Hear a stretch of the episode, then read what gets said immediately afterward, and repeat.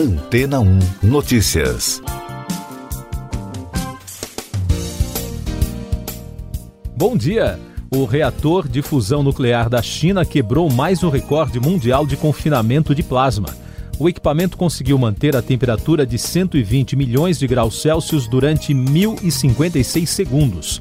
A fusão nuclear é a junção de dois ou mais núcleos, originando um único núcleo que libera uma quantidade gigantesca de energia, um processo que ocorre somente em temperaturas elevadíssimas.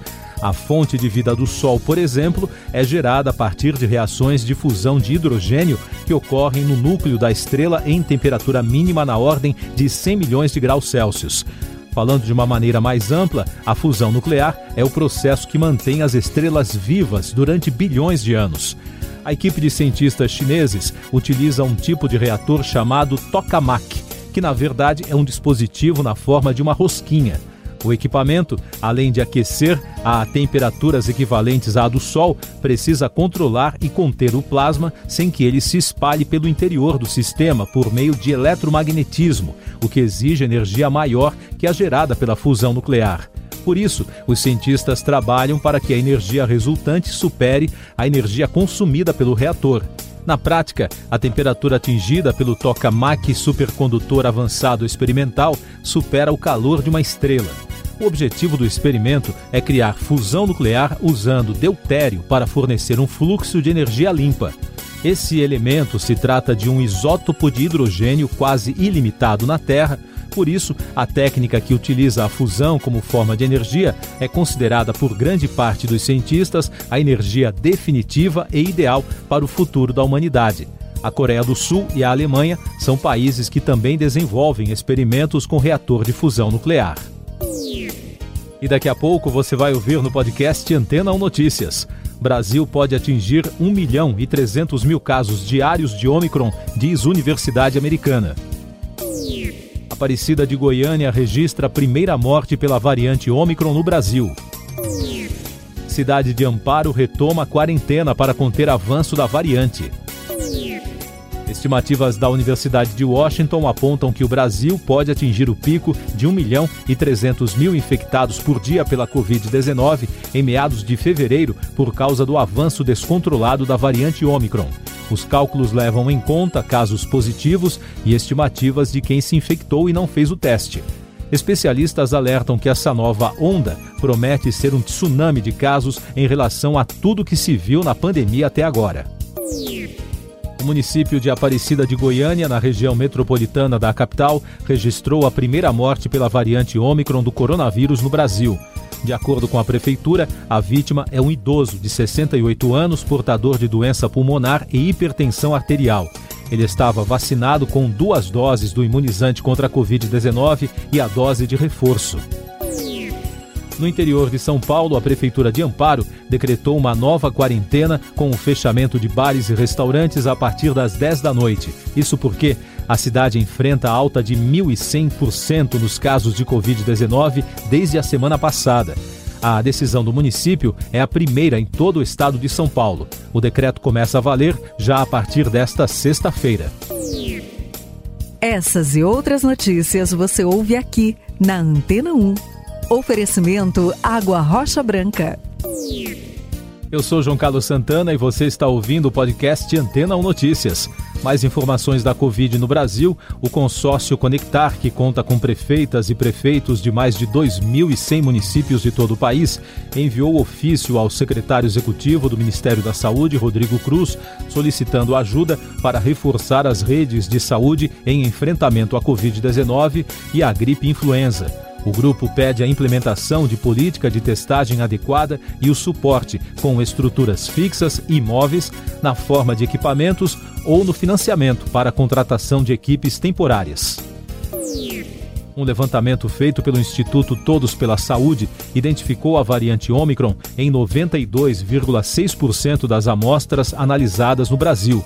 Desde o dia 1 de dezembro a 1 de janeiro, os pesquisadores avaliaram perto de 33 mil amostras em 415 municípios de 25 estados.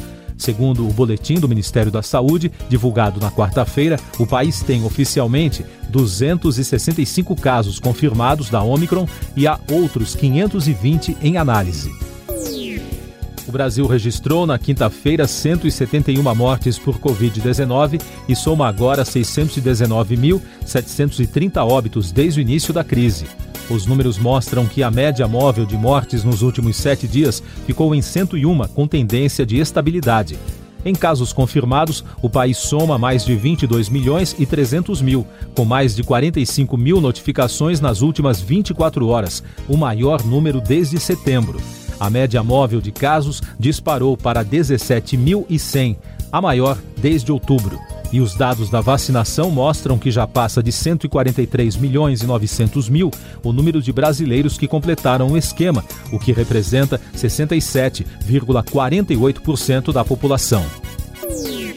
Ex-presidentes do Conselho de Secretários Municipais de Saúde do Estado de São Paulo solicitaram ao Conselho Federal de Medicina a abertura de processo ético profissional contra o ministro da Saúde, Marcelo Queiroga. No documento enviado ao CFM, os médicos do Conselho Honorário da entidade argumentam que Queiroga praticou infrações que acometem toda a população brasileira, principalmente as crianças entre 5 a 11 anos, público-alvo da vacinação infantil contra a Covid-19. Outros destaques nacionais: a Agência Nacional de Mineração informou que até o fim de dezembro o país tinha 40 barragens em nível de emergência, sete a menos do que o registrado no fim de 2020. Das estruturas, três estão em classificação de ruptura iminente ou em curso. Essas unidades estão em Nova Lima, Ouro Preto e Barão de Cocais, todas em Minas Gerais e pertencem à mineradora Vale. Minas ainda enfrenta problemas causados pelas fortes chuvas. Na região sul do estado, a rodovia que liga Minas ao Rio de Janeiro, no trecho da BR-354, voltou a ser interditada após a queda de uma barreira e casas foram inundadas em Pouso Alto e São Lourenço. O Sindicato Nacional dos Auditores Fiscais do Trabalho informou que 160 profissionais entregaram cargos de chefia e coordenação o movimento é um protesto contra a decisão do governo federal de incluir no orçamento deste ano a previsão de reajuste apenas para policiais. E o CARF, o Conselho Administrativo de Recursos Fiscais, suspendeu sessões de julgamento agendadas para a próxima semana por falta de quórum. A decisão é um efeito da entrega de cargos dos servidores da Receita Federal em meio à mobilização nacional por remuneração. Noticiário econômico: os saques na caderneta de poupança superaram os depósitos em mais de 35 bilhões e 400 milhões de reais em 2021, informou o Banco Central. Este foi o pior resultado desde 2016 e o terceiro maior volume de saída da série histórica do BC, iniciada em 1995. O saldo negativo é um reflexo da redução dos benefícios sociais, a reabertura econômica e a alta da inflação. A demanda por gasolina no Brasil nos próximos três meses não deve alcançar os níveis pré-pandêmicos de 2019, de acordo com projeção da S&P Global Platts Analytics. Para todo o ano de 2022, a plataforma projeta o crescimento da demanda em comparação com aquele período. Porém, a alta do desemprego, a inflação e o produto interno bruto fraco podem alterar os resultados. Meio Ambiente. Por falta de verba, o Instituto Nacional de Pesquisas Espaciais vai cancelar o acompanhamento do desmatamento no Cerrado a partir do mês de abril. O INPE já desmobilizou os pesquisadores focados no monitoramento do bioma. Especialistas afirmam que o acompanhamento é essencial para a tomada de ações na preservação do espaço geográfico. Tecnologia. O Ministério Público Federal questionou o Twitter sobre a falta de uma opção aos usuários no Brasil para denunciar fake news sobre a pandemia de Covid-19. Por meio de um ofício enviado pelo procurador de São Paulo, Yuri Correa, o órgão pede que a empresa envie uma resposta em até 10 dias úteis.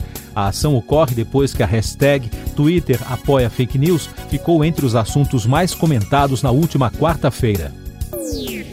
Destaques internacionais. O presidente dos Estados Unidos, Joe Biden, acusou seu antecessor, Donald Trump, de representar uma ameaça à democracia. Em discurso na quinta-feira, no aniversário de um ano do ataque ao Capitólio, o prédio do Congresso dos Estados Unidos, Biden chamou Trump de perdedor e mentiroso. O ex-presidente republicano reagiu e, por meio de comunicado, acusou Biden de tentar dividir ainda mais a América e disse que esse teatro político é apenas uma distração para o fato do democrata ter falhado completa e totalmente. Já a vice-presidente Kamala Harris pediu aos americanos união em defesa da democracia. Cinema. O diretor Peter Bodanovich, que conquistou fama na década de 1970, morreu aos 82 anos de causas naturais. Ele faleceu em casa, em Los Angeles, nos Estados Unidos, segundo informou a filha Antônia ao The Hollywood Reporter. Bodanovich foi indicado a dois Oscars de melhor direção e melhor roteiro por A Última Sessão de Cinema, em 1972. A produção Não Olhe Para Cima se tornou um fenômeno mundial e atingiu o status do filme mais assistido da história da Netflix no período de sete dias. Estrelado por Leonardo DiCaprio e Jennifer Lawrence, o longa teve 152 milhões de horas de exibição entre 24 de dezembro de 2021 a 2 de janeiro.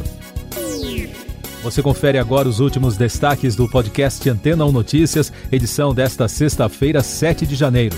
O presidente do Cazaquistão, Kassim Jomart Tokayev, autorizou as forças da lei a abrirem fogo sem aviso prévio para pôr fim aos protestos que abalam o país. O presidente rejeitou qualquer negociação e prometeu eliminar os bandidos que provocaram os distúrbios. Segundo ele, são cerca de 20 mil pessoas com um plano claro. Na Inglaterra, uma pessoa contraiu gripe aviária na região sudoeste do país. Segundo a Agência de Segurança Sanitária Britânica, no entanto, o risco de transmissão para os seres humanos continua sendo muito baixo. O Reino Unido enfrenta desde novembro um surto de gripe aviária sem precedentes. Centenas de milhares de aves de criação já foram sacrificadas devido à doença, propagada por aves migratórias. Siga nossos podcasts em antena1.com.br.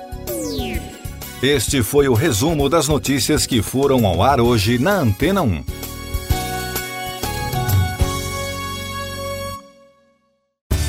Depois de tanto conteúdo legal, que tal se hidratar com água rocha branca?